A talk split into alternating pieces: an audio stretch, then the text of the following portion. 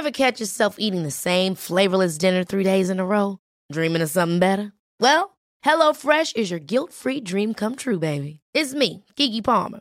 Let's wake up those taste buds with hot, juicy pecan-crusted chicken or garlic butter shrimp scampi. Mm. Hello Fresh. Stop dreaming of all the delicious possibilities and dig in at HelloFresh.com. Let's get this dinner party started.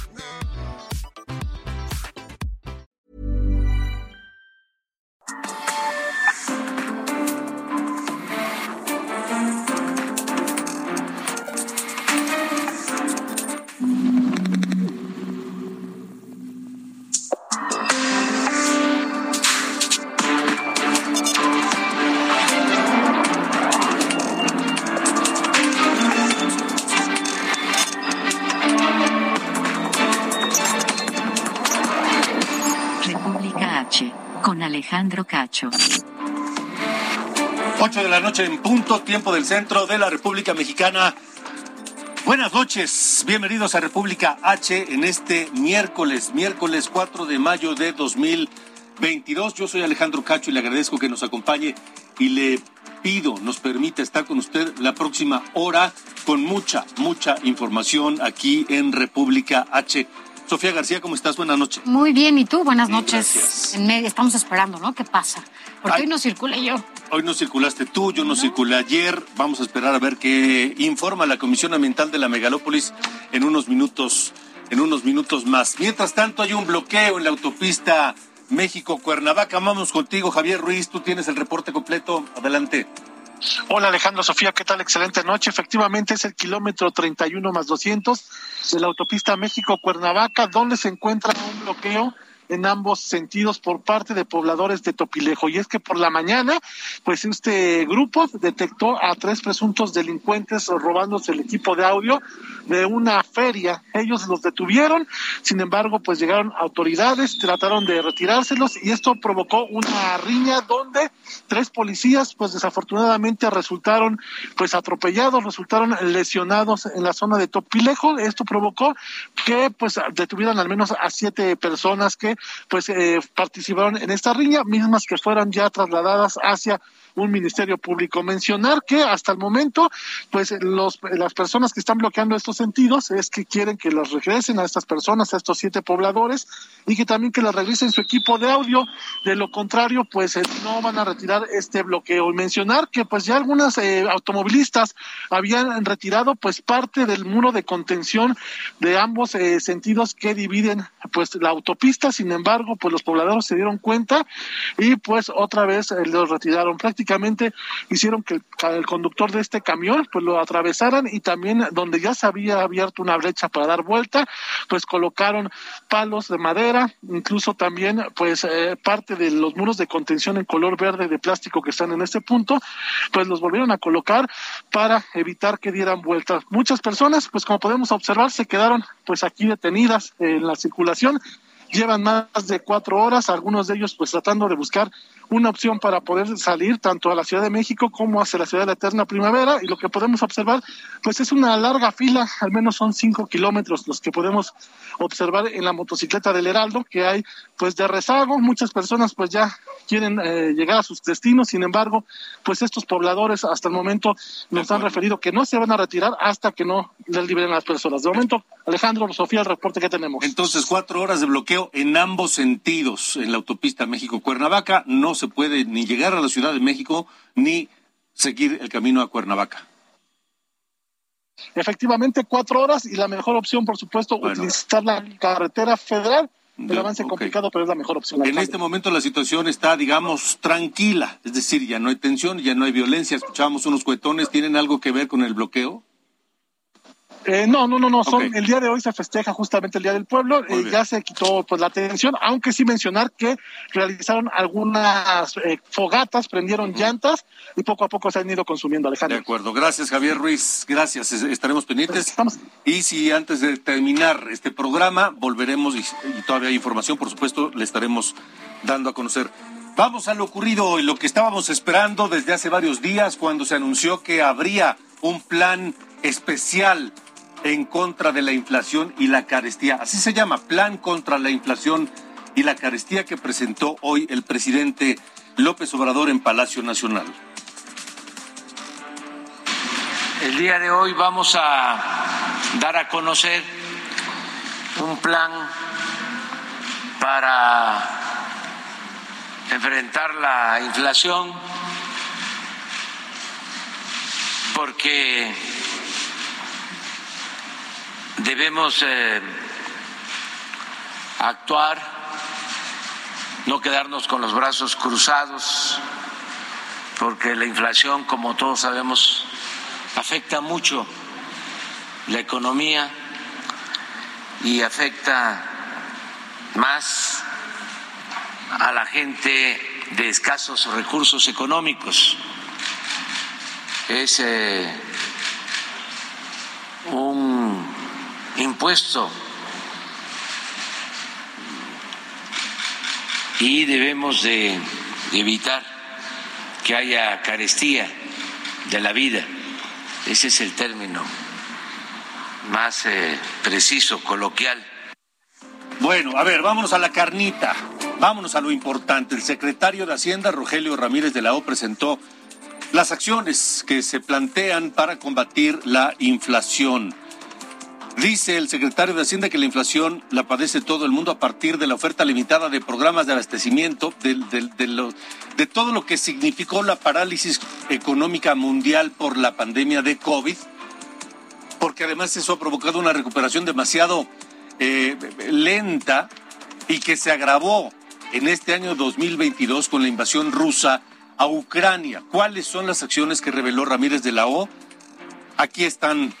Estabilizar el precio de la gasolina y el diésel, precios de referencia del gas LP y la electricidad, aumentar la producción de granos, entregar fertilizantes, eliminar cuota de compensación del sulfato de amonio que sirve para, para fabricar fertilizantes, fortalecer la seguridad en las carreteras del país, no aumentar las casetas de peaje en el país, exentar la carta aporte, eso tiene que ver con medidas financieras y el regreso de IVA que pedían muchos empresarios, no aumentar tarifas ferroviarias ni de interconexión, reducir costos y tiempos de despacho aduanal, agilizar despacho de carga en puertos marítimos, pero Sofía, hay más, hay más medidas. Así es, el presidente Andrés Manuel López Obrador también aseguró que no existe el objetivo de controlar cuánto cuestan los 24 productos básicos ahora de la canasta básica. La alimentación de los mexicanos es lo más importante,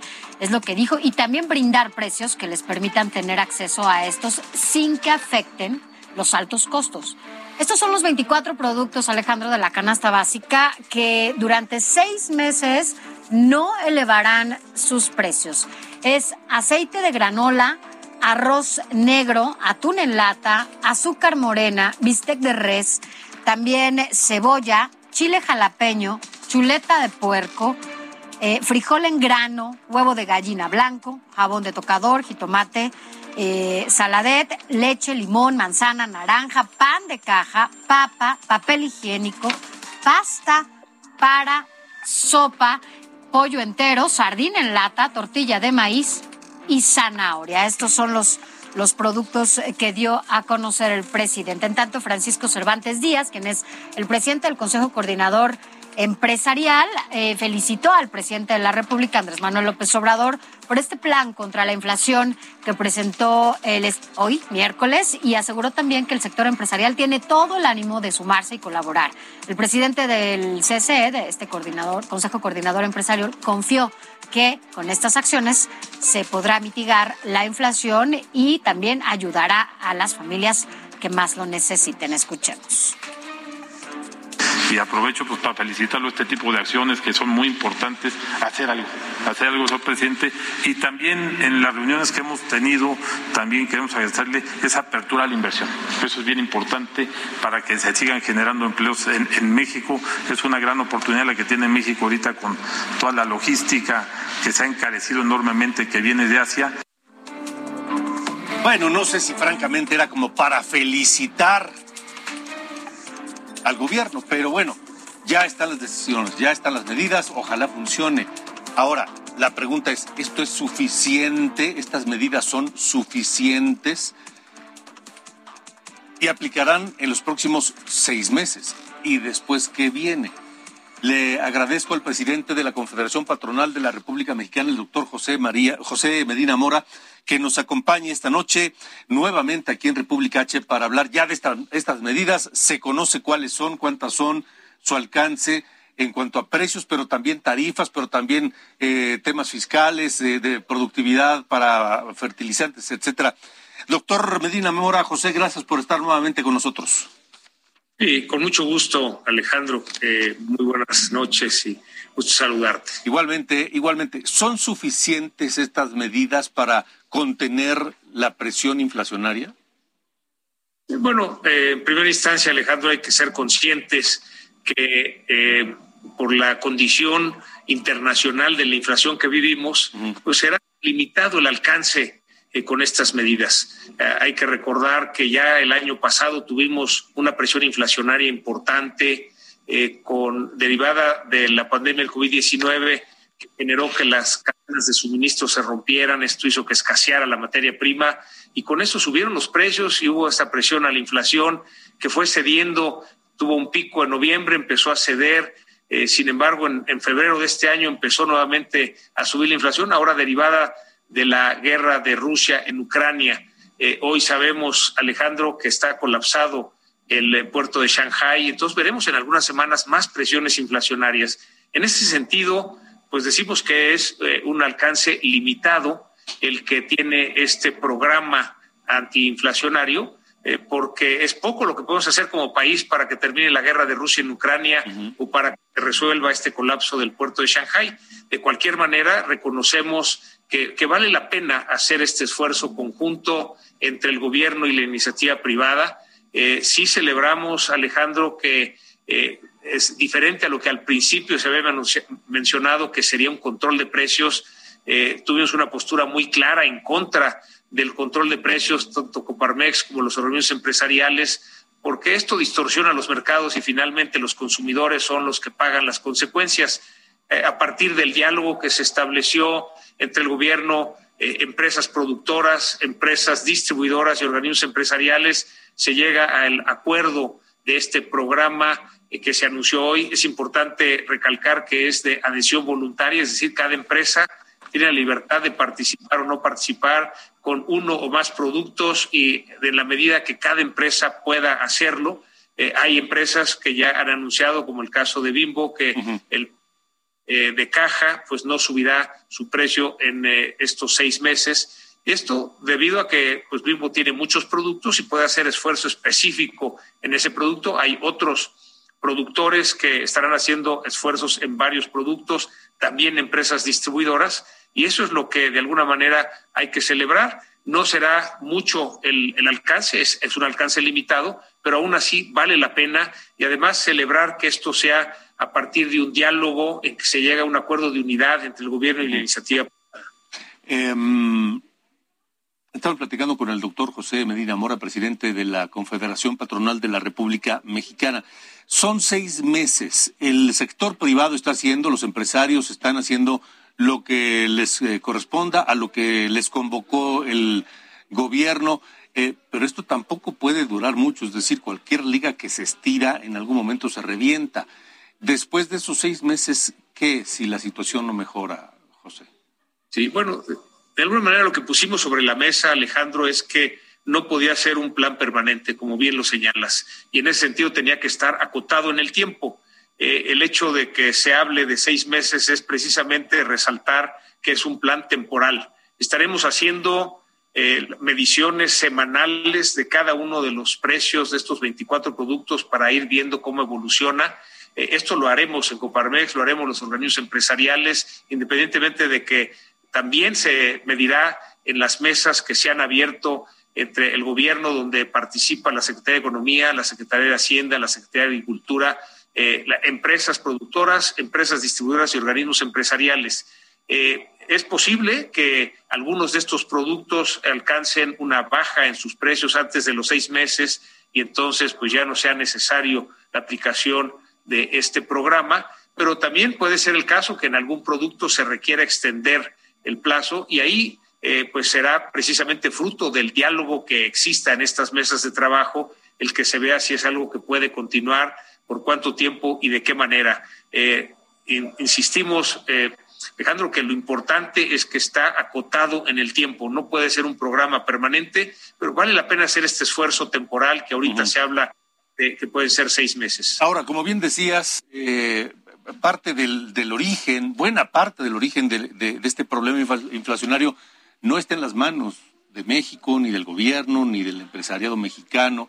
Eh, y no sabemos qué va a pasar, no sabemos cuándo la, la, actividad económica global se va a reactivar luego de la pandemia, no sabemos cuánto tiempo más va a seguir eh, la invasión rusa en Ucrania. El, colapso del puerto de Shanghai, no sé si lo, si lo voy a describir bien o estoy exagerando, José, por favor, corrígeme, es una bomba de tiempo, porque es un embudo de, de materias primas y de productos para el resto del planeta que está, está hecho nudo ahí toda la salida por precisamente por la pandemia.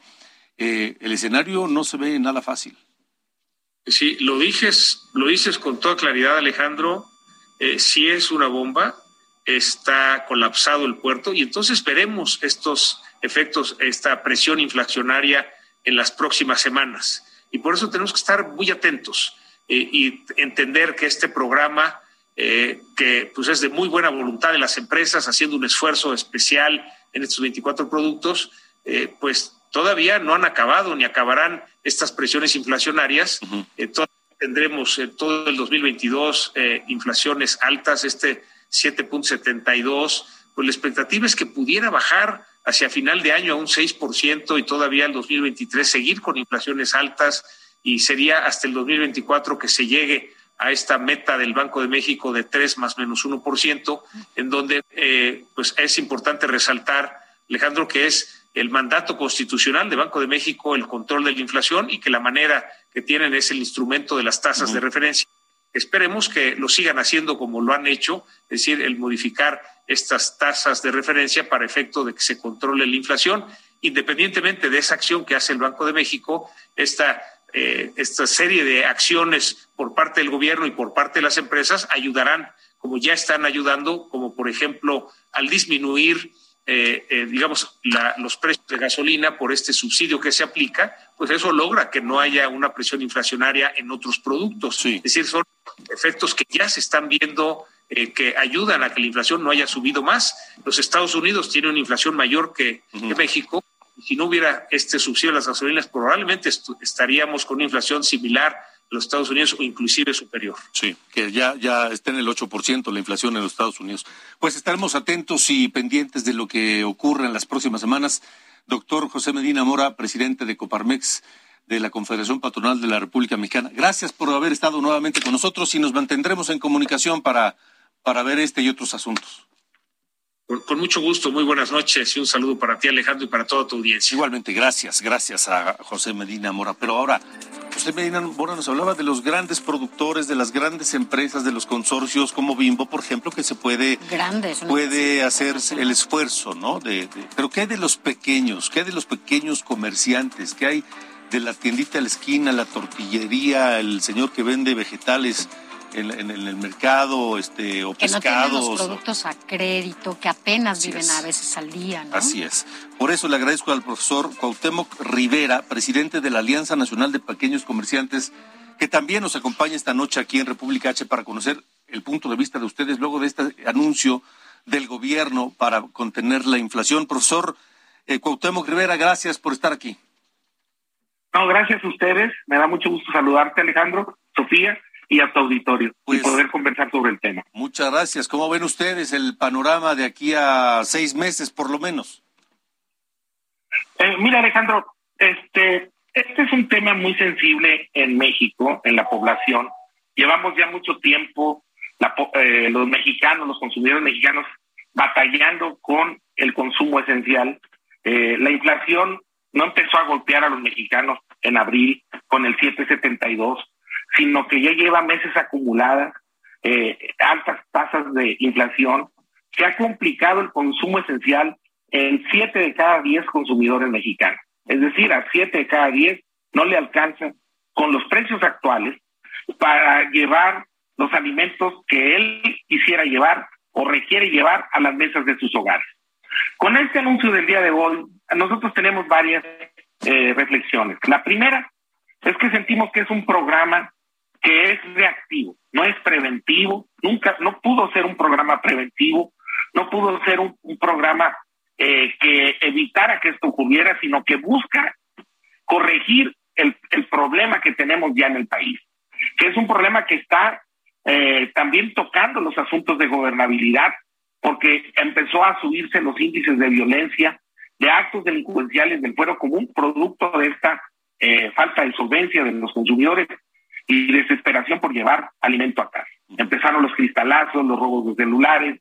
Es un tema que empezó a afectar con más fuerza a la población en los últimos, en las últimas semanas. Por eso el gobierno federal tuvo que voltear a ver este asunto y tomar cartas en el asunto. lo que se anunció esta mañana, el esfuerzo mayor cae y recae en el Estado. Fue el gobierno federal el que tuvo que tomar cartas y acciones concretas y puntuales, como las que anunció el secretario de Hacienda, que debimos haber hecho mucho tiempo antes, como es el hecho de decir, vamos a garantizar fertilizante, vamos a tener una reserva estratégica de grano de maíz y de frijol y de arroz, vamos a, evitar el cobro de la carta fuerte del SAT, vamos a evitar cobros en el transporte de carga ferroviario, vamos a garantizar la seguridad carretera para que los productos lleguen sin tener que pagar extorsiones de las bandas delincuenciales que se dedican a extorsionar carreteras muy específicas del país como son cuando trasladas el aguacate, el limón, el tomate, esos mismos productos que son los más de mayor consumo son sometidos a extorsión para llegar a los puntos de venta y impactan los precios. Todo lo que anunció, pues, mucho de lo que anunció el secretario de Hacienda son medidas que el gobierno federal debió haber tomado con oportunidad para evitar llegar a este momento. Ahora, con respecto a sus efectos. Los efectos que va a tener este plan, nomás quiero compartirles lo que el país sabe. El aceite de canola o maíz en la Ciudad de México ahorita vale promedio 49 pesos, en Puebla 47, en Guanajuato 44. El arroz, un kilo, que ahorita dijo el secretario de Hacienda que ya había bajado el futuro del arroz, del precio del arroz un 3%. Bueno, un kilo de arroz en la Ciudad de México vale 33 pesos en la ciudad de Puebla 28, en la ciudad de Guanajuato 30. El atún en lata, que se dijo, ahí está el atún en los 24, sí. El atún de lata vale 20 pesos y 26 pesos en Guanajuato. Es decir, ¿cuál es el, el mensaje de lo que trato de decir? Los precios de estos 24 productos no son iguales en todo el territorio nacional. Entonces, para por, empecemos por ahí. Este es un programa que buscará contener que los estos productos eleven su precio. En ningún caso está planteándose el programa que estos productos van a bajar de precio, porque no hay esa idea en el asunto, sino que no sigan incrementando sus precios. Y un tema más, eh, Alejandro, que es importante también decir, muchas de las empresas que ahí participaron, una tomó el micrófono y lo vamos a decir como fue y como es, y anunció que va a apoyar seis meses este plan antiinflacionario con un producto de todo su elenco, de todo su, de toda su portabilidad, que es pan de caja tamaño grande. Ese pan de caja tamaño grande, hace seis meses atrás, costaba 36 pesos. Ahorita vale 42 pesos. Tuvo tres incrementos en los últimos meses, en los últimos seis meses. El último es reciente. Cada incremento fue de dos pesos. Por tanto, sí, ahora el, ese producto tan solo que es representa la venta de dos barras de pan de las diez que se venden. Porque nada más dos son pan blanco, tamaño grande, las que se venden en el promedio nacional. Bueno, esas dos barras no van a subir de precio porque ya subieron de precio seis pesos. Y lo que nosotros tenemos preocupación es de que se esté pensando que en noviembre, que es previo a la curva de enero, se vuelvan a incrementar de 42 a 50 pesos. Profesor, es decir, lo que... sí. Nos quedan 30 segundos. Nos quedan 30 segundos. ¿Los pequeños comerciantes van a aguantar seis meses este plan? No, eh, nuestro, nuestro cálculo es que el mercado nacional no va a resistir este plan porque el mercado nacional no es un piso parejo, no es una alfombra, es una montaña rusa Pues Por tanto, ya queremos ver cómo le van a hacer para garantizar incluso los precios que ahorita están fijos o que están establecidos en cada, en cada entidad. Vamos a estar checando los precios y les vamos a estar reportando a los consumidores esta variabilidad. Permítanos estar en contacto con usted permanente para seguir reportando a los consumidores todo lo que ustedes sienten desde el, el, ámbito de los eh, comerciantes en pequeño. Muchas gracias, profesor Rivera. Muchas, muchas gracias a usted. Hasta luego. Bueno, así la situación, Sofía, complicada. Así es, muy complicada. A ver cómo nos va. Son seis meses. Veremos cómo. A ver qué pasa de aquí a seis meses. Vámonos a una pausa. Estamos en República H. Tenemos más información. No se vayan.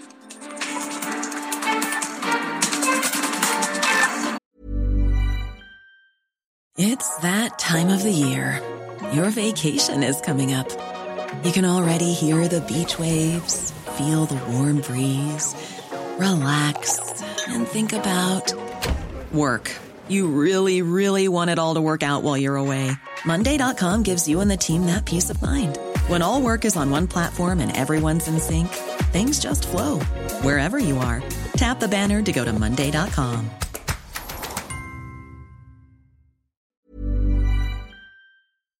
Con Alejandro Cacho.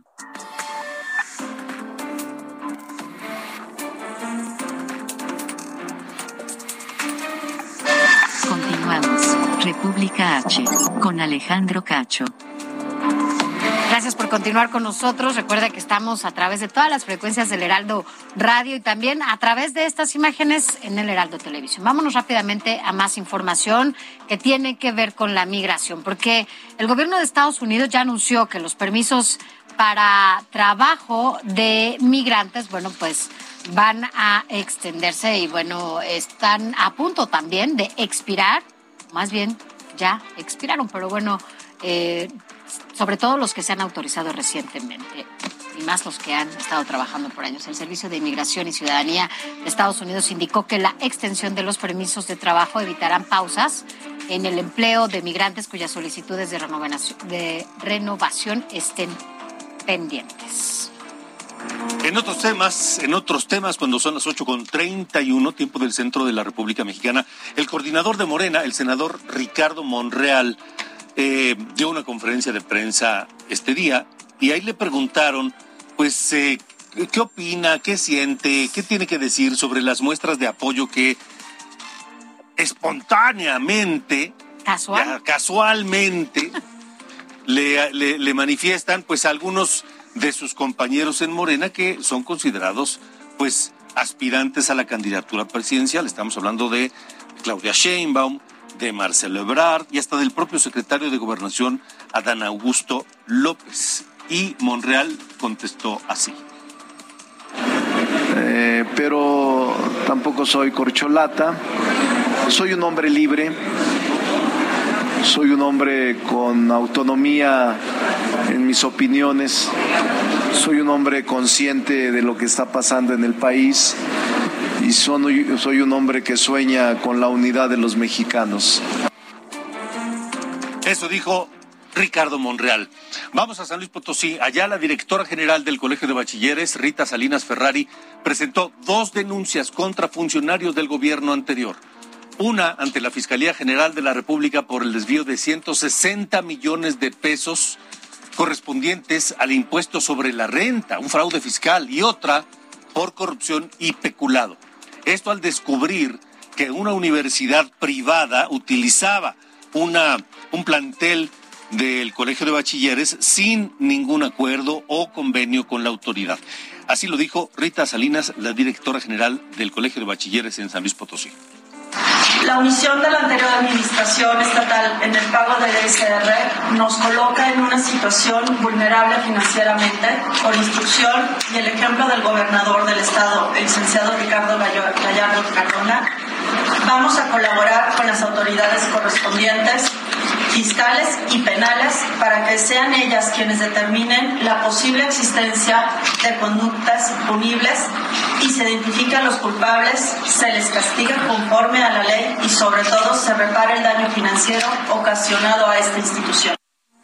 Pero ese no es el único caso de funcionarios que cometieron abusos del gobierno anterior en San Luis Potosí.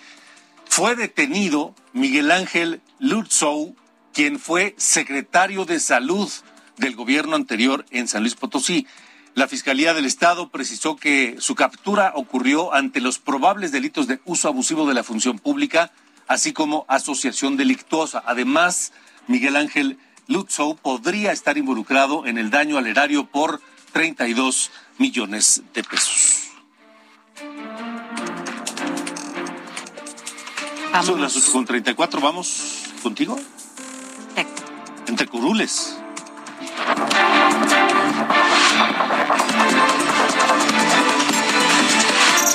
Entre curules, con Sofía García. Bueno, vámonos rápidamente a lo que sigue siendo básicamente el jaloneo por esta reforma electoral, Alejandro. Bueno, pues estas reformas que eh, han, lo único que han ocasionado allá en el Congreso, más que suma, pues resta, porque solamente han tensionado más el ambiente allá. Los partidos de la Alianza Va por México ya dijeron, ya lo hemos dicho también aquí, que van a defender al INE y que no van a permitir que desaparezca. Y en eso sí coinciden los tres eh, partidos políticos. En tanto, el PAN ya ha sido un poco más eh, claro y ha adelantado un poco más de lo que va a ser la reforma. Eh, va a proponer que se eh, impulse el voto electrónico, también una segunda vuelta presidencial y no van a permitir la sobre representación.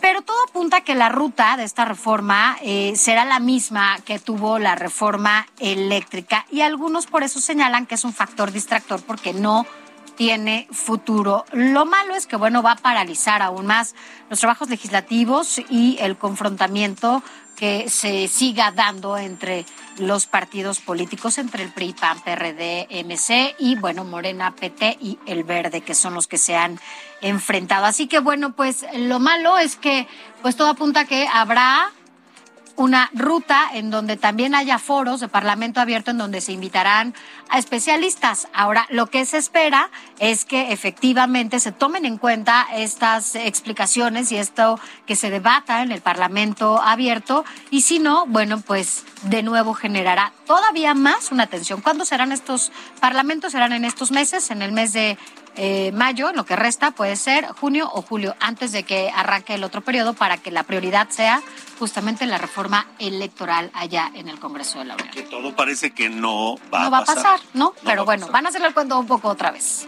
Información de última hora, rapidísimo. Se suspende la contingencia ambiental por ozono. Se suspende el programa doble. Hoy no circula. Según dio a conocer hace unos minutos la Comisión ambiental de la megalópolis. Le tendremos todos los detalles eh, en un momento más. Son las 8.36.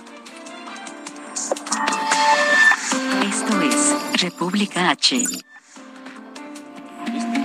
Quintana Roo, México, conocido en el mundo entero por sus enormes desarrollos turísticos clase mundial por sus aguas azul turquesa y su arena blanca, también por la calidez de su gente y la calidad del servicio al turismo.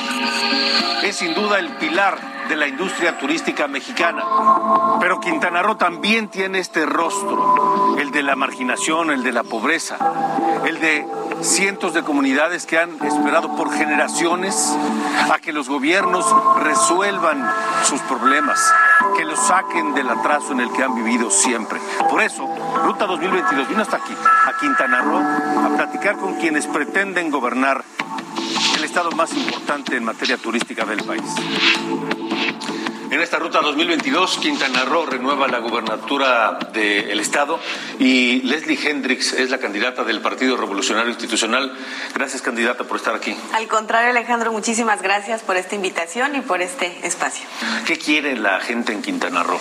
Vemos que hay una gran preocupación principalmente por la situación de seguridad que tenemos hoy en el Estado que pues además siendo un estado turístico, cuando tenemos problemas de seguridad, no solo pues se daña el derecho que todos tenemos a vivir en un lugar tranquilo y en paz, sino que también se afecta el propio turismo, las inversiones, el empleo y eso nos trae y desencadena una serie de problemas que hoy eh, nos tienen sumidos en un grave deterioro en Quintana Roo en los últimos cuatro años. Yo te quiero compartir que de acuerdo a un diagnóstico que se, que se realizó y con datos que constan en el INEGI y en otras eh, instancias oficiales, vemos que aquí eh, los delitos de alto impacto como el homicidio, la extorsión, el narcomenudeo se han incrementado en proporciones de 300, 200% y ni se diga también en el caso de la pobreza que se ha incrementado un 17%. Es decir, hoy en Quintana Roo vive más gente en situación de pobreza y situación de pobreza extrema que hace tan solo cuatro años, ¿no? Eh, y esto, pues,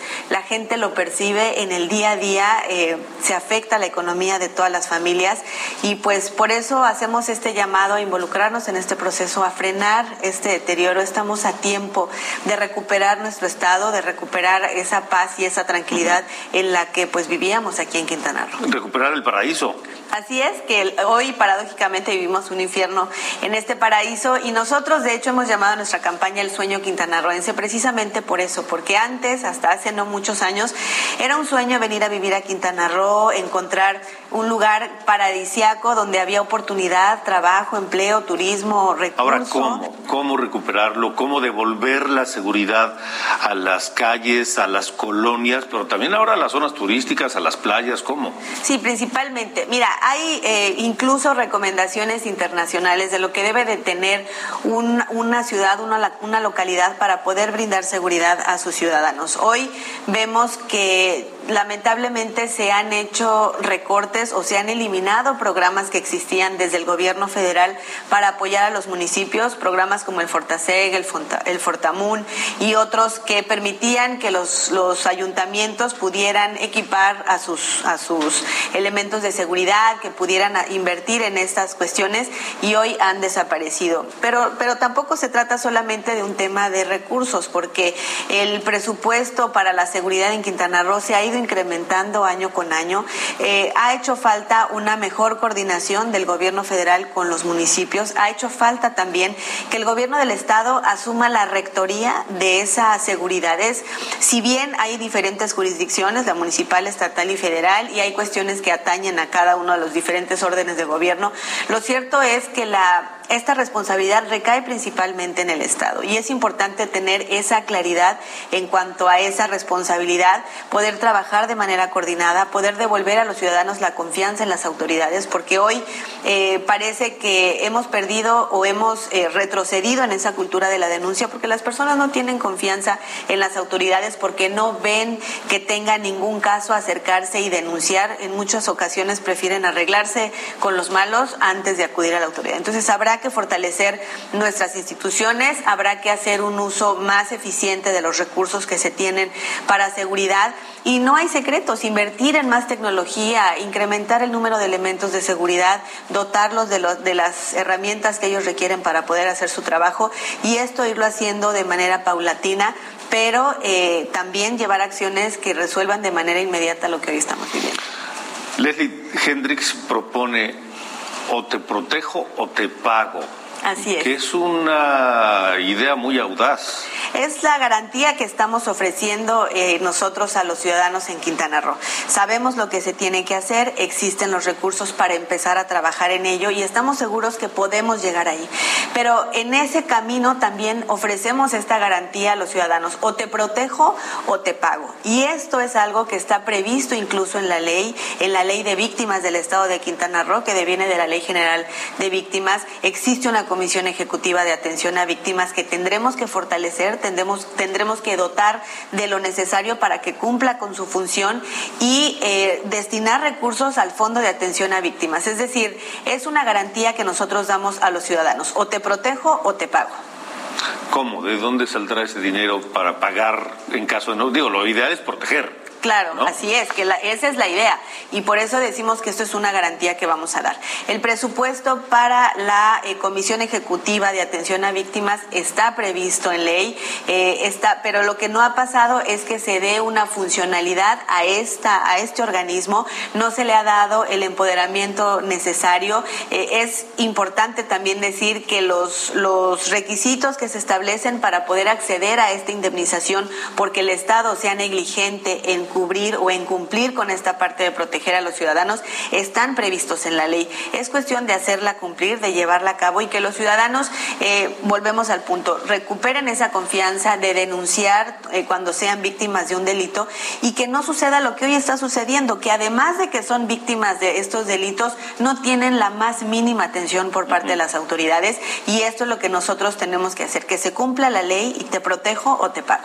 Pero ahora la gente no quiere que le paguen, quiere que la protejan. Por supuesto, por supuesto, pero también requieren y necesitan que las autoridades estén al pendiente, se involucren también en la solución de, su problemática y esto es lo que nosotros pretendemos hacer. Es la seguridad es el, la preocupación número uno de los quintanarroenses. Completamente, en todos, en todos los municipios. Yo vivo en el municipio de Benito Juárez, Cancún, y hoy vivimos una situación que pareciera irreal y no debemos de acostumbrarnos, no debemos de resignarnos a que este es nuestro destino final como, como ciudad, que así es como tenemos que vivir. Y lo mismo pasa en otros municipios que son además eh, turísticos, altamente turísticos, como Puerto Morelos, Solidaridad, incluso Cozumel, que siendo una isla, y que normalmente en las islas no se tienen índices delictivos tan altos. Hoy vemos una realidad diferente, pero también en el centro y en el sur del estado. En la capital, en Chetumal, también se ha desatado eh, la violencia, los robos y también en la zona maya, en municipios como Felipe Carrillo Puerto y José María Morelos. Eso no ocurría en Quintana Roo hace 15 años. Es una gran descomposición que entendemos también se está dando a nivel nacional.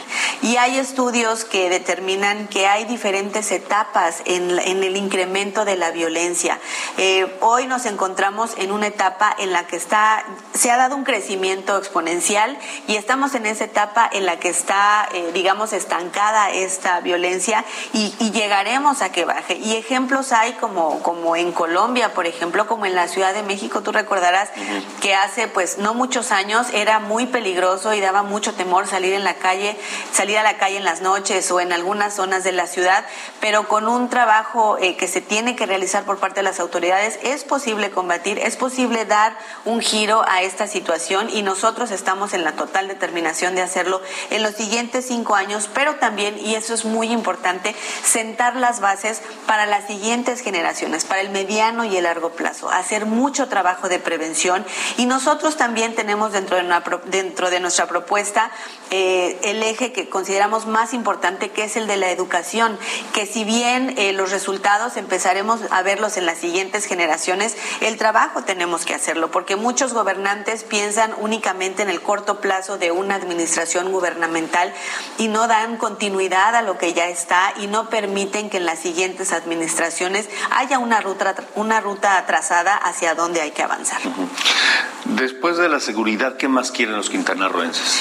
Eh, estamos batallando mucho con la reactivación económica porque hoy dependemos excesivamente del turismo, si bien es eh, pues la, principal actividad que tenemos y nuestra principal fuente de empleos, de recursos, se ha hecho necesario diversificar esa, esa economía en el Estado y no hay que, eh, como siempre digo, inventar el hilo negro. Hay vocaciones en los municipios, sobre todo del centro, como Felipe Carrillo Puerto, como José María Morelos, una parte de Bacalar, que tienen tradición de, de una actividad agrícola, ganadera, eh, de apicultura, de horticultura, incluso hay proyectos importantes de acuacultura que habrá que apoyar.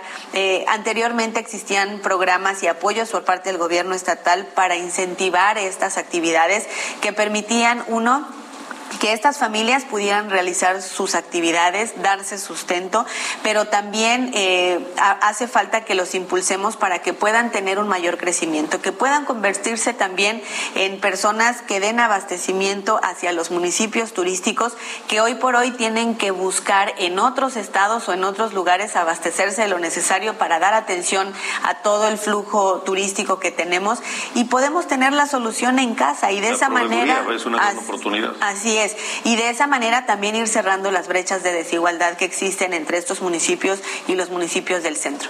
Y en el caso de los municipios del sur, como Bacalar, como Tompe Blanco, que es nuestra, donde está nuestra capital, Chetumal, que tenemos destinos como Calderitas, que tenemos destinos como Majagual, eh, con un gran potencial turístico, hay que generar la infraestructura turística para que puedan tener y explotar porque tenemos la forma de hacerlo y hace falta que se dé este impulso. Ahora, eh, el reto para Leslie Hendrix es, es, mayor, porque no solamente existen estas necesidades que, que exigen los quintanarroenses, sino por eh, la, el sello PRI, que no ha tenido recientemente, los, el último gobierno de Borges fue desastroso para mucha gente. Así es. ¿Qué significa eso para Leslie Hendrix? Como bien dices, es uno de los mayores retos que hoy tenemos, del cual estoy consciente y además asumo esta responsabilidad en el sentido de, de saber cómo o en qué posición estamos jugando en esta elección. Sin embargo, ante todo este escenario que te he platicado, la situación que hoy vivimos en Quintana Roo, no podemos de quedarnos de brazos cruzados, no podemos solo resignarnos a que nos esté yendo mal, a que hoy estemos peor que nunca, como nunca en la historia de nuestro estado, otros países han emitido warnings a sus ciudadanos o estas advertencias para que no vengan a Quintana Roo.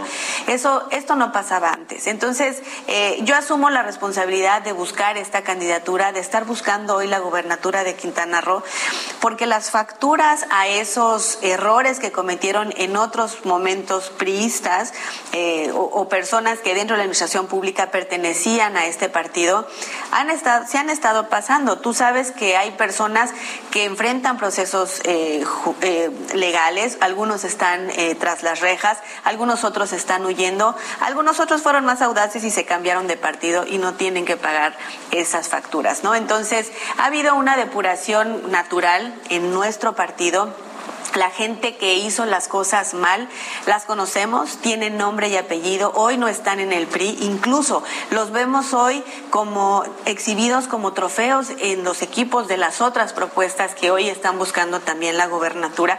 Y yo sé que eso los ciudadanos lo ven pero lo que hoy vivimos no es lo que queremos. Aquellos eh, discursos de cambio y de transformación nos tienen hoy sumidos en un grave deterioro social y nosotros estamos haciendo una propuesta auténtica eh, con arraigo en esta tierra, porque además en la historia que llevo en el servicio público he entregado cuentas limpias, he entregado resultados. Hoy no me estoy escondiendo, hoy no soy de las que tienen expedientes eh, abiertos o pendientes y puedo salir a la calle con la frente en alto, mirando a los ojos a la gente pidiéndoles la oportunidad de ser la primera mujer gobernadora de Quintana Roo y entregar resultados.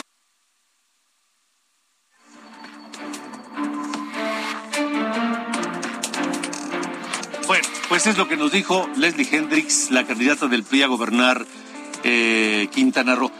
Eh, vamos de nuevo a la autopista México-Cuernavaca que sigue bloqueada. Javier Ruiz, tú tienes el reporte.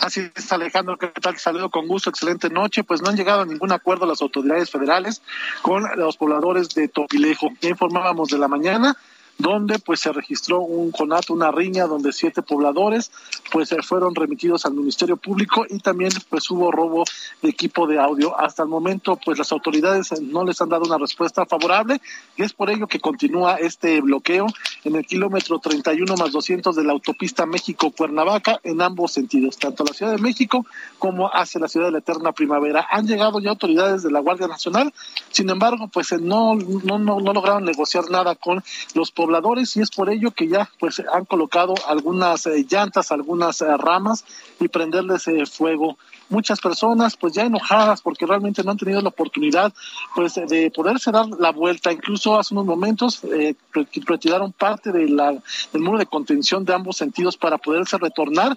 Sin embargo, los mismos pobladores lo que hicieron es que pues se opusieron a ello, colocaron nuevamente pues estas vallas, estas partes de trafitamos, incluso algunas ramas y pues nuevamente se quedaron muchas personas atoradas en el tráfico. La mayoría de ellos también ya pues enojados y cansados porque prácticamente ya se cumplen casi seis horas pues de bloqueo y uh, lo que nos han mencionado es que pues realmente no se van a retirar hasta que no les den una respuesta favorable así que pues hay que evitar también pues toda esta zona todos los automovilistas que desean llegar a la Ciudad de México o bueno. llegar hacia Cuernavaca tendrán que hacerlo desde Tres Marías por la carretera federal Alejandro de acuerdo gracias Javier buenas noches Estamos atentos, hasta luego. Hasta buenas noches. Buenas noches. Pues eh, hasta el viaducto Tlalpan está la fila del tránsito. El viaducto Tlalpan está prácticamente detenido, convertido en un estacionamiento precisamente por el bloqueo en esta parte de la autopista. Se suspendió el hoy no circula doble. Así es, por fin, bueno, dieron a conocer, esta es información de último momento, por si lo están, eh, eh, nos están escuchando. En este momento, la coordinación ejecutiva de la Comisión Ambiental de la Megalópolis ya, eh, pues, levanta esta contingencia ambiental atmosférica por ozono y sus medidas a partir de las 8 horas de la noche. Así que bueno, pues este, este plan ya se suspende, por lo menos el día de hoy, ¿no? A partir de este momento, bueno, quienes no estaban circulando, cero y doble cero no circulan. Sí, así es. Y también se pide a la gente reforzar las medidas, las, recomendaciones para reducir las emisiones, este, como reducir el uso del automóvil, evitar eh, aromatizantes, aerosoles, pinturas impermeabilizantes y todo esto, solventes al aire libre y algunas otras medidas. Bueno, vámonos antes de irnos. Eh, llegaron elementos, 200 elementos militares del grupo élite especial desde la Ciudad de México a San Luis Potosí para fortalecer la estrategia del gobierno federal en el combate al crimen organizado. Este grupo llegó equipado con armamento especial para enfrentar actos delictivos, actos de la delincuencia organizada allá en San Luis Potosí. Y mientras ocurría el arribo de 200 militares, el gobernador del estado, Ricardo Gallardo Cardona, encabezaba una reunión de la Mesa Estatal para la Construcción de la Paz con los 58 ayuntamientos de la entidad. Hizo un llamado a los alcaldes a sumarse a la estrategia integral de seguridad que, que en breve tendrá una transformación radical con la entrada de la Guardia Civil Estatal, dijo el gobernador Ricardo Gallardo Carmona, que permitirá mayor protección y seguridad allá en su estado. Nos vamos, Sofía. Hasta mañana, hasta mañana descansa. Pásenla bien todos, hasta mañana, buenas noches y hasta la próxima.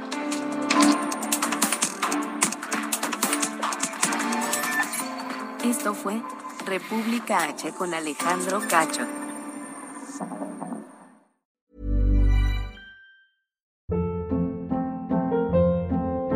Hold up. What was that? Boring. No flavor. That was as bad as those leftovers you ate all week. Kiki Palmer here, and it's time to say hello to something fresh and guilt-free. Hello Fresh. Jazz up dinner with pecan-crusted chicken or garlic butter shrimp scampi. Now that's music to my mouth. Hello Fresh. Let's get this dinner party started. Discover all the delicious possibilities at hellofresh.com.